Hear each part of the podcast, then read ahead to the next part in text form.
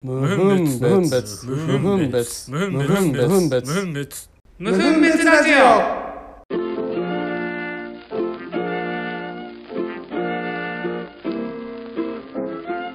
はい始まりました。無分別ラジオ。はい始まりました。うえっ、ー、とん。この間あの学芸大にちょっと行ってきてはいはい。買い物で。うん。で行った時にこれ驚きの今このスマホとかさ、まあ、テクノロジー普及してる中でうん。うん店の場所ある程度分かってたらさ大体見つかるじゃん。あがあんな見つかんないっていうことに遭遇して。ああ店が？店が。うん。であの焼肉屋なんだけど、あの俺がよく見てる YouTuber で学芸だったらここの焼肉屋がコスパ良くてうまいみたいなのを上げてんのを見ててうん。でだからそこがすごい気になっててでそこに行きたいって言ってて、まあでも駅から 60m だったの。近い食べログとかで見てたら。で駅から 60m だからまあで買い物だからさうろうろずっとしてるから、うろうろしてる時にまあ見つかるっしょみたいな感じになって昼過ぎ12時過ぎとかかな。にまあ集まって探探しててっていうか普通に古着屋とか見てて、うん。うんで駅を挟んで反対側に行ったりこっち側来たりっていうのめっちゃ繰り返してたの、うんうん古着屋の場所あんま把握してないから行ったり来たりして。たあで3で5時ぐらいからオープンだったから、あうん。あのーまあ、オープンと同時に入ろうとしてたのはいで昼はだから抜いてたの。うん。でえっ、とまあ歩いてて3時半4時ぐらいになった時にこれさ店見つけた？みたいな話になって、んうん。見てないよねってなって、はいはいはいこれおかしくない？60m にあってこんだけ駅周りうろうろしてんのにこんな見つかんないそうん。そうことあんのってなうんって、でそしたらえっ、とまあ俺はもう携帯の充電がなかったから、うんうん。あのその友達がねイケディがうん探し出してこここだってなってアプリで見ながらそのお店に向かってたわけよ。一向に見つかんないの。うん。アプリで見てんだよもうこの辺にあるって。もう本当にこの辺なんだっていうところを通ってんだけどなくて、えでもここに来てないってことはこの一本裏の路地なんじゃないとかもう一本こっち側なんじゃないとか、あの建物と建物の間にあって気づかないんじゃないとか、うん。もうそれしかないじゃん、うん。だってもう地図上そこだから、そうだね。ってなったらだんだんえそれさお店あるデータってそもそも最近のじゃないから潰れたとかもワンチャンあんじゃん。みたいなあ話になってでもそしたらいやでも誰かがここの店に行ってうまかったみたいなのを今年の1月とかにあげてるよみたいな。じゃあああるんだじゃあってなって。で探してたんだけどなくて。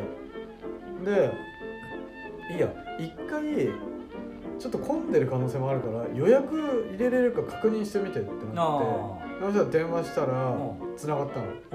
うん。でや5時からでうん。予約できますかってん。土曜日だったんだけどたら「すいませんもう9時まで予約で埋まっちゃってます」なって「おいマジかよ」ってなって「えでもさちょっと店の場所だけワンチャン確認したいからさどこかちょっともう一回行こうよ」ってなって行ったんだけどないのうんやっぱり。うんでなくてでそれでも探しててなくてで4時前ぐらいから探し出しててえこれもう見つかんなくないってなってもう5時ちょい前ぐらいだったの。うんでいよいよないってなったからえでも絶対この辺なんだよねって言うからその辺の店をこうしらみつぶしにじゃないけど見ててるけどないの。うん。でその周りをだからずっとぐるぐる回ってて、うんもうこの辺だっていう、うん。あともう10メートル以内にあるみたいなうん。ところをずっと回っててで結局あのわー歩いててパッて右見てたらそのイケディさんがうん。こう画像とかでも見てるから、あいやでもここっぽいなみたいになってうんそしたらあここに書いてると思って店名が。うんで見つけたんだけど、うん。絶対気づかないよなっていう風貌の店のうん。面構えだったの。でえこのご時世こんな1時間近く探してしかもその間ずっと周りうろうろしてて、1時間ぐらい探して見つかんない店ってあんだと思って。一階なの店1回。それ一階で見つかんないんだ。1回で見つかんない二階だったちなみにこれ興味ある方はぜひ行ってほしいんだけどまあ評判は美味しいって有名だからまあでも予約必至だと思うけどあの小野田商店っていう店えー。の焼肉屋。学芸大ね学芸大学徒歩数十秒なんじゃない？の、ね。60メートルだから。確かに。みたいな感じのうわこのテクノロジー時代にこんだけ見つけらんないの？の店の話、すごい話だな。えーっとね俺はねうーんとねペプシのロゴ変わったの知ってる？うん、知らない、実は一月前3月末うん、に発表されたのかな？だからもう切り替わってんのかな？順次なのかわかんないけど。まあペプシは普通にあの缶のペプシもそうだけどあのカップのも多いじゃん。うんうん。野球見に行った時のカップのとかさ、はいはいはい。映画館とかもそうだけど。多分そっちの要素が多分結構強いんだろうなって思いながら結構ねドアメリカンな感じになったんだよ、あペプシうん、ちなみにこんな感じなんだよあでもなんか前のに戻ったみたいな戻った感じはあるんだだけどまあ1個前これなんだよね。はいはいはい。俺でもどっちかっていうとそっちの変わった方のペプシとかの方が違和感ペプシないのイメージ。そうペプシのイメージなんだよ。だから3個前俺らがね生まれた頃ぐらいがこれなんだよ。はいはいはい。戻ってるよね。うん多分結局1個前のロゴはマークとロゴの文字が分離してたから、多分カップとかに入れた時にペプシっていう文字よりもマークに目がいってしまうみたいな、多分そういうのもあったっぽくて一体型に切り替えたんだろうなっていうのを思いながらあペプシのロゴなんかしかもザ・アメリカンだなっていう感じになって。まあでもザ・アメリカンなブランドだからそうそうそうそうでもこうやってなんか見てってて俺もだから変わったからこんなこう変わるとさなんか過去のもいろいろ出てくるじゃん。うん結構ね古いのかっこいいんだよ。この上あ確かにのとか結構これ1905年から49年のと1950年から86年この辺のはねかっこいい個人的には結構好き。あれじゃないのその今のものの方が整いすぎちゃってんじゃないの？うんうん。どのブランドも。でも基本的になんかペプシはやっぱり時代とかあのに合わせてどんどんどんどん臨機応変に変わっていくっていう意思があるらしいだこの辺はもうコカ・コーラとは真逆だよ。確かに。もう永遠に買えないコカ・コーラみたい意地なぐらい買えないコカ・コーラに対して臨機応変に時代に合わせてリニューアルしていくっていうペプシの、まあ、このね二大巨頭は考え方も真逆なんだなみたいな。まあでもそもそも飲み物としてもそういうあれを感じるけどそのうんうんコーラはずーっと同じだけずどっとコーラ。ペプシはなんかいろんなおまけ変えてみたりそうだね。なんか味フレーバー付きのなんかやってみたり、いろいろ変えたりもしてるそのままその会社を表現してるまあね。ところはあるなと思いつつ、ね、ペプシまあもちろん俺はコカ・コーラ派ですけど。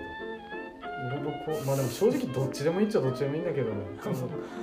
まあだからどどっちもあるよってなったらコーラを選ぶけど、まあ別にペプシしかなかったから残念とは思わないかな、うん。っていうのはあるけどちょっとこれはだから俺もまだね何も見てないんだよねこのロゴ変わったのはその変わってすぐぐらいに知ったけどまだどこにもその変わったやつを見てないから、まあ、見かけたらだいぶパンチが強くなったなっていう印象だから、まあ確かに。うん、前前のがね多分ペプシらしくない。弱いんだよ。おとなしい。多分これもでも時代なんだよな。時代には沿ってた感じは確かにすごいするっていうのはあるからね。これこれ最後に見てほしいコーラとペプシのロゴの。まあ確かにね。コーラ一切変わってないっていうのすごいね。これまあでも、うん、ペプシはペプペプシの最初の方はペプシっぽくないんだよ。そうだね逆に言うとね。赤のやつは。っていう感じですかね。はいはい。えっ、ー、とじゃあ本編いきますか。はい。無分別ラジオ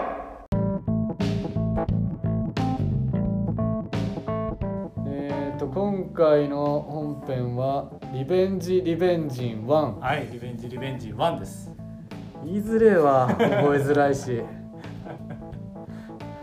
説明してくださいなぜリベンジリベンジなのかを。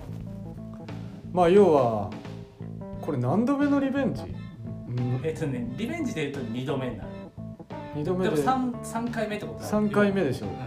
ん。2回ボツになってるで1っていうのは本当にその陣としては0で始まりいまだい1ってことでしょ。その2作目になるってことだねだから今回取ってはボツになりがを繰り返してのリベンジでしょ、はい、3回目の2作目です。東京リベンジャーズぐらいあれだからね戻っては繰り返しみたいなのをやっててっていう回で。う、ん。で、まあ、今回はえっ、とまあなんでここになったと言われると特に理由はないけそどね。まあもろもろあって自分の家の近くの平塚周辺うん。で撮るっていう形でで今回からその前まではそのなんて言うんだろうお互いの共通テーマみたいなので撮るみたいな感じだったけどうん。今回というかまあそのリベンジの部分も含めて撮ってた時からあのそれぞれでテーマをうん。持ってやるみたいなうん。形に変えていて変えていての今回い要は一発目と考えていいんだよね。このテーマをそれぞれが持ってっていうそうなるね。そうなるね。っていう状況ででその写真集だよね。そう。平たく言うと。まあ陣だかうん、うん、らねでそれについてのその、まあ、どういうコンセプトで撮ったかみたいなのを、まあ、微暴録的なこと含めて、うん、その前回も撮ってるからねそう。そこはね前回も撮ってます。ボツになってるけボツどになったか撮ってます。っていうのをね改めてっていう感じで。これ何？どっちからあれする？そのコンセプトあとあああじゃあ俺から行こうかじゃあ。かじゃあ、えっとね俺はあの、まあ、まずばもう場所はさ時間的な部分でさこの平塚駅周え駅周辺というか平塚市うん内で撮るっていう。どちらかというとむしろ駅周辺ではない。周辺ではないね、うん、で撮るってなってでまあなんとなくそこのスペース的なイメージも俺もついてて。うん。で何にするかなと思った時に俺一番最初にここにあの今日話もしたけどここの周辺を歩いた時に一番最初に思ったのがめっちゃ俺の地元っぽいと思ったの。はいはい。マジで思ったの。ここなんか歩いてる感じめっちゃ地元じゃんみたいなぐらい景色が似てるのよ。ちょっと行ったら田んぼあるし、富士山見えるしみたいな。の景色がすごい似てて懐かしさがあってここはなんかそこと絡めたいなって思って、俺が今回設けたテーマは視点っていうはいはい。テーマ。でこの視点はあの当時のあの俺の中ではね小学生の頃の自分の地元での暮らしてた時の自分の視点。あそっちね。そう。そういうだから目線に近いかな目線とかいう意味の視点。で写真的にもその、まあ、どこまで表現できてるかわかんないけど子供の頃のその地元で遊んだ時の気持ちだったり視点だったりうん。目線だったりをなるべく大事にしたいっていう、はいはいはから写真も相当ねあの撮った写真全部視点が低いんだよ。いまあローアングル目で。そうローアングル目でしゃがんだりとかはいはい。膝少し曲げたりとかうん。だから高い位置だとしても、まあ、140センチぐらいの目線から撮ったりとかうん。を全体的にやる。うん。あとはなるべくぼかしを使う。はいはい。でこれはなんか子供の頃って全体を見れないじゃん。うあの点でしか見ないじゃん。ん視野が狭いからそう視野が狭いから。マジであのそこしか見ないじゃん。うん。でそこ見てるのにトラック来てるのに気づかないとかもう全然あるじゃん、うん。でそれぐらい何かに夢中になってるっていう意味でのなるべくもう一個に集中して見るとか、うん。だから画角を狭めに撮る、うん。もしくは広めに撮るんだったらあの開放気味に撮るとか、でぼかすどこを見てるか見てないかとかう、ん。その辺を意識しながら撮ったのが今回この「視点」っていうテーマで俺は撮ってるんだかな。あー。はいはいはい。純はでもどういうテーマで多分全然違うと思うけど。俺はあのそのランニングしてる時にうん。どういうテーマで撮ろうかなって逆に言うと俺はランニングとか普段この周りでしてるからどういう風景の感じのイメージのっていうので固めてった時に、ん。まあ、たまたまなんかいろんなことが重なったっていうのもあるんだけどあの見てる中でまあやっぱ最近なんかヒップホップをやたらと聞くことが増えててう、ん。でそれもあったからあのなんて言うんだろう。その韻を踏むじゃないけどタイトル考える時とかにあとはそのタイトルの中に意味をダブルミーニングじゃないけどそういうので持たせるみたいなのとかがなんか頭にまずあってまあヒップホップ聴きながら走ってるってこともあったんだけどそれで走ってた時とかにあのもともとあのジブラがやってた「フリースタイルダンジョン」っていう番組が前にやっててでなんかそのフリースタイルダンジョンの曲がキングギドラっていう、まあ、アーティストが歌ってる中にあるわけよ。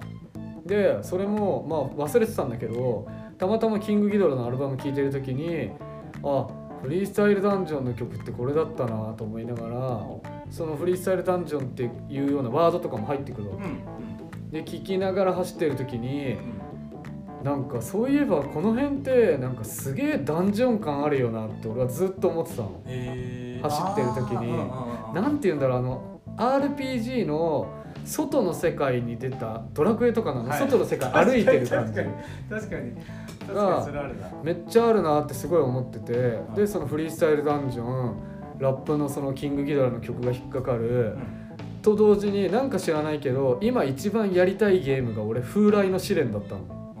あのスーパーファミコンで出したであれもダンジョン RPG そうだねそうだね。であれを見てる時にダンジョンかって思った時に、あの俺の中ではそのテーマとしては、まあ、RPG メイク D っていうのをつけててでその D っていうのはダンジョンなんだけどで結局なんか俺らの世代で言うと RPG スクールとか流行ったじゃん。あああったね。懐かしい。あのイメージがやっぱり強いなっていうところからそのダンジョンを自分で発見していくとかダンジョンっぽさみたいな、要はちょっとした冒険じゃないんだけどみたいなのをテーマにしたいなっていうのがあってうんだからまあ撮ってる写真とかも個人的にはなんかうんダンジョンっぽさをね想起させるような場面を結構撮ってたり。ただそうそのダンジョンに関してもあくまでもその RPG やってる時のメインどこじゃないわけよ。あの外の道歩いてるとか そういうダンジョンの確かに確かに。話。城の中とかじゃないもんね。じゃないからあ侵入してってどうのこうのとかじゃないもっと何もないとこの ただ移動してるだけのそう。のイメージだから逆にそれが合ってるなみたいな、うんはいはいはいはいはい。っていう感じでまあだからコンセプト的にはそういう感じで撮ってって感じだね。ああまあでも俺の場合は変な話そのさっき言ったみたいな、まあ、RPG メイド D っていうそのなんて言うんだろう。そこのワードがまずありきだから、うん、なんかやっぱそういうのもあんまり今までしてこなかったから名前に引っ張られてコンセプトが来るってあんまなかったから。面白いなんか視点のタイトルだね。視点もそうだうんね、結構あんま面り白いかも。なんかそのダンジョンっていうキーワードはなかなか写真を撮ろうってなった時にダンジョンって出ないと思う普通は。まあどちらかというと逆というかダンジョンって開かれてたりするから、あのあダンジョンっていうか写真が開かれてるのか。写真を撮る環境が開かれてるからダンジョンのこのなんて言うんだろう閉鎖的というかちょっと限定的な部分とはちょっとイメージが異なるなっていう部分もあるんだけど、うなんかその辺が今まであくまでも現実世界の世界として普通に風景を撮ろうとしてたから、とは違うから、うんなんかその辺は撮る被写体にしろ撮る場所ものにしろそういうのは結構意識してって感じだねそれであの廃墟チックなところはちょっと粘ってたんだね、ちょっとねただあれ確かにダンまあ要塞的な意味のダンジョンっぽさはあるよね。そうだからあれも適してる廃墟っぽい場所とさそうじゃない場所とかやっぱあるし、あと行ってみたらここちょっとカット的にちょっと違うなとか、なんかやっぱ色味とか、それこそ歩いてる時にちょっと話してたけど天気が今日はさ結構さ晴れたり,、曇曇っったたりさ、あった。風吹いたり止んだりみたいなのもあったからなんかその辺もだから、うん、意識しながら俺は撮ってたけど。っていうぐらいだろうねでも。これがあと何ページぐらいのものになるのかとかは分かんないけど、何枚ぐらいありそう？ちなみに。うん正直全く見てないからあ何とも言えないよね、俺も多分今回はまあでも 10, 10ぐらいかあと一番気になってるのはな、思った感じになってるのかが確かにね。今日結構さ日が強い時間の方が多かったからうん。モニターがあんま見れなかったじゃん。ああ確かに確かに。からなんかどれぐらい実際使える写真が残ってんのかなっていうのがフィルムの方がそういうのはやっぱ感度はいいからね。そうだね。ただ俺もだからそうそのねもともとは、うん、ちょっとエモくもしたかった。のそういう要素もあるかうん。らからちょっと淡めな印象にしていきたいなって思ってた。のけどあ色味を。そう色味とかあのい柔らかい感じの雰囲気に仕上げたいなって思ってたんだけど、いざ今日のこの晴れた時ん日が出た時のこの日差しの強さうん。を見るとあ意外となんかもういっそ夏っぽい雰囲気でうん。コントラストもちょっと強めて優しいというよりもパキッとするようなうん。方がなんか子供の視点って考えるとそっちの方が合うのかなとかでちょっとちょっと今日撮ってみて迷っちゃったんだよね。どどういう現像の最終アウトプットにしようかなっていうのは、はい。はいはいだからちょっと今迷い中どこに現像を出すかと、ね、そそれからどうどう加工するかしないかとかも含めて、ああまあ確かに、うん、色調整とかをするかしないかとか、まあ、そんなに大きくはしないと思うけどとかも含めてちょっと迷いながらどうしようかなと思ってるけど。俺はだからそこは逆にもう一貫してるから、うん。色調整とかは俺はしないっていうのでもう一貫してるから、うんなんか、うん、なんかその辺もやっぱ今いろいろやろうと思えばできるからね。だから難しいけど実際どういう感じで実際このジン自体もまあ久々っていうのもあるけど写真をそういうふうに、まあ、ブログとかには上げてたりするけど、うん。そういうのじゃなくてこうやってなんかまた作るみたいになってやるのは結構な久々だからね。なんか正直どんぐらい何ができてるかが分かんないっていうのがでかいんだよあこれ思ったよりやっぱいい感じの撮れてんなってなるのか、うん。いやこれなんか思ってたより全然ダメだぞみたいな可能性もあるからなんかその辺がうんどっちに転ぶか。うん。いい方に転べばいいけど悪い方転んだらまあなんていうの全然ない感じになっちゃうからそれはすげえ悩んでるわけじゃないけどなんかまだ見てないから写真を。うん。それはめちゃくちゃ思う。確かにね。ああでもそうね。まあ、うん、ただまあどこまで行ってもあんまそうやって決めた状態で撮ってっていうのは普段はあんまり取らないね取らない。ないから。でも多分ねあのこの今このリベンジを3回目って言ったじゃん。はまあ多くはないけど年一で多分取れてるんだよ実際。まあただ年一じゃ少ないからね まあそうだよ実際。少ない少ない。でも俺らの合ってる頻度で考えたら年一で一応取れてるっていうまあまあ確かに。考えると一応やれてるのかなともいいからやっぱジンはちょっと継続していきたいっていうのはあの3回目のトライでしてなおさらやっぱ感じるね。俺はでもこの今回ジン作る上ではうん。逆にあのー前のジン作った時とかにはさ文字とかそんな入れなかったじゃん。あそうだねそうだね。俺はその写真のページに載せる載せないは別としてやっぱその最後のページとかどこでもいいけど一枚一枚のコラムじゃないけどそういう説明説明はがっつり書きたいねやっぱり。うん。なんか読み物として見返した時にやっぱそういうのを自分で見て面白いなっていうのとあとやっぱなんかにまつわる文章を書くのが最近面白いっていうのも俺の中にはあるから、それはでもいいかもね。俺もでも書くなら写真の下じゃなくて最後にまとめてからいいそうなんか1枚目なんたらバーって書いて、とかで。写真の下に書いちゃうとどうしてもなんか文字で終われると嫌だからまあね。まずは写真で見てほしくてあのその想像を委ねて、うん。見たい人だけ文字読むぐらいな感じで。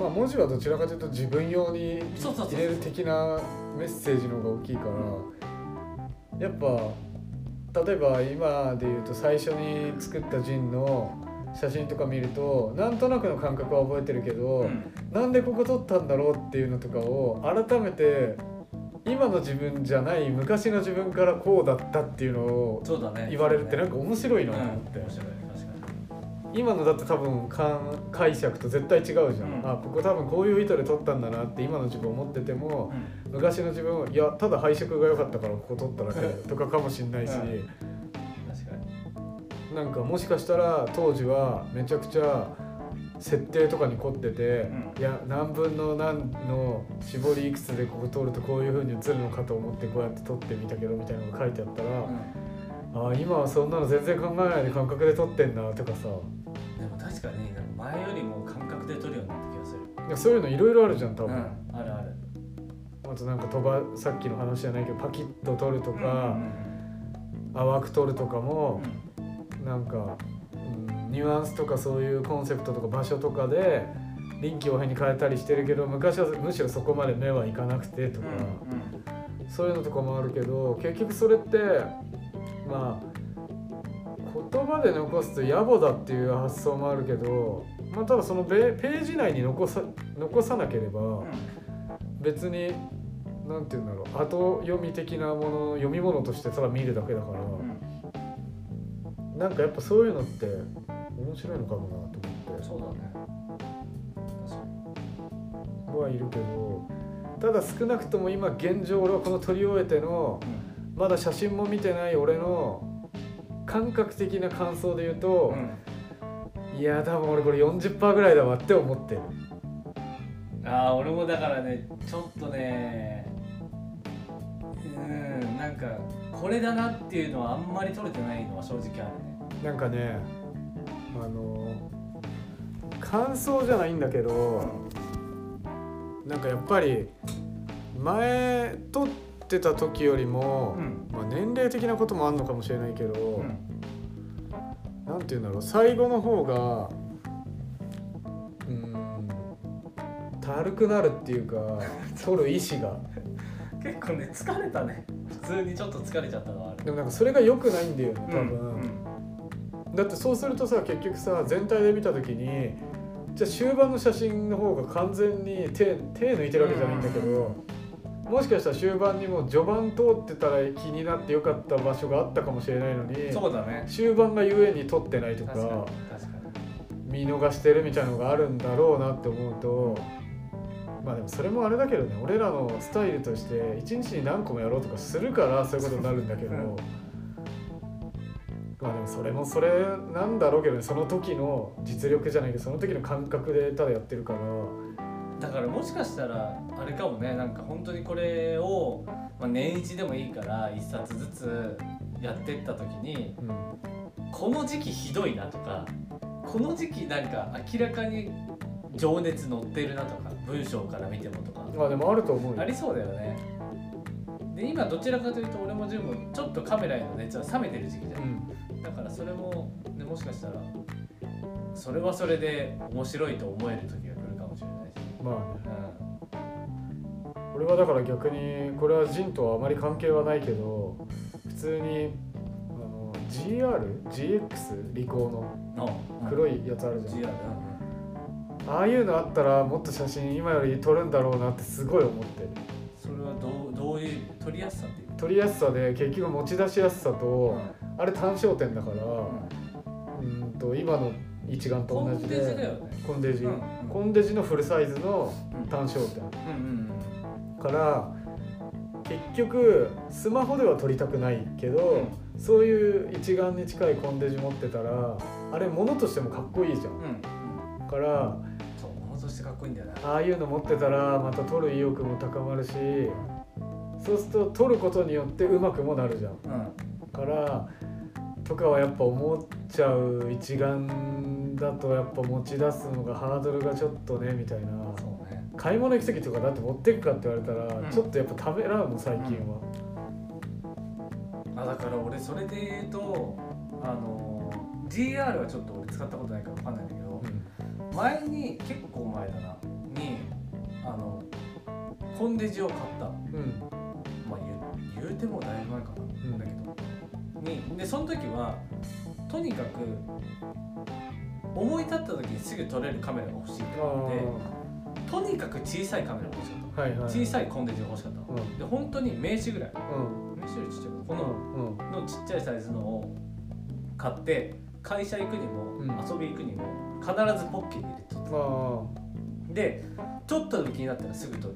を繰り返してたんだけど写りがいかんせん良くなくてあこれ別にいいやと思って撮らなかったあだから俺がそれが嫌な理由は、うん。結局なんていうか iPhone じゃないけどあの画質がいいのが欲しいわけじゃないんだけど、ん。撮ってる感覚とか撮ったものの仕上がりも満足がいくっていう前提が俺は欲しいそうから。そうそうだからそうなるとその GR そうだから GR がもしそれが叶えてくれるんだったらあ自分の好みにね叶えてくれるんだったらすっごい欲しい。俺は GR は結構好きなの。あそうなんだ。見た目あうんうん。の写真の見た目。かかあ写写りってこと？写り。うんうん。まあ結構好きなんだけど ただまあついこの間 GR 見てたらまあ普通に10万超えですよ。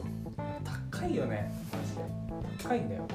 から、まあ、えそこ10 10 12とかはすんじゃない？からなんていうの一眼持ってなきゃ別だよ。うんうん。一眼というものを持ちながらにしてわざわざあれを買うかって言われるとっていうまあ悩みはあるけど。えフルサイズになったのは最近なの？前からそう。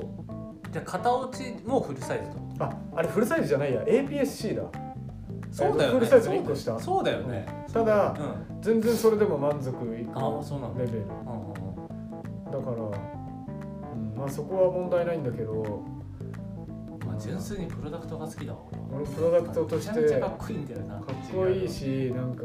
変な話デジタルでいうライカ的なかっこよさあるあ確かにあるある。からやっぱ結局撮れば撮るほどさ撮る枚数が重要だとかそのいくらいい写真を1枚撮れようと持ち出してる頻度が高い方がやっぱそこに出会う確率は高くなるわけだからそういうので考えると、うん、やっぱそういうのも必要なんだろうなこれだけ撮らなくなってきてるとっていう思いもある自分に。うんうん。いやー半分半値ぐらいだったらまだ手出すんだけどな。まあね、それでもまあ6万とか考えて高いけど。うんまあね、まだ手出る。でも12はね手出ないのはちょっとまこんだけカメラ持った上であ、だからまああ逆にそのまあそのこのジンの話に戻ると俺はこういうジンを撮るっていう機会以外はまあ普通に撮るとしても、うん。そうじゃないこういうジンを撮るってなった時にはなんかちょっと普段と違うチャレンジみたいなのはやっぱしてった方が自分の写真に対しての幅みたいなのが広がるから、うん。あと面白いって思う可能性があるから、うん。なんかそこを意識してこうテーマっていうかコンセプトっていうかそういうのを作っていけるとやっぱよりあれなのかなとは思ってるけど、うんうんいう感じですかね。うんもうリベンジはしないよ。いえ。この今回はちゃんと。ずっとリベンジみたいなもんだから 今後も。次回リベンジリベンジリベンジ。分かりづれえわ。しかも本当にそうなってくるとマジ東京リベンジャーズになってくるからそんな感じですかね。そうですね。まあじゃあ今回はそんなリベンジリベンジンの話でした。はい。はい。お疲れでした。はいお疲れした Thank you.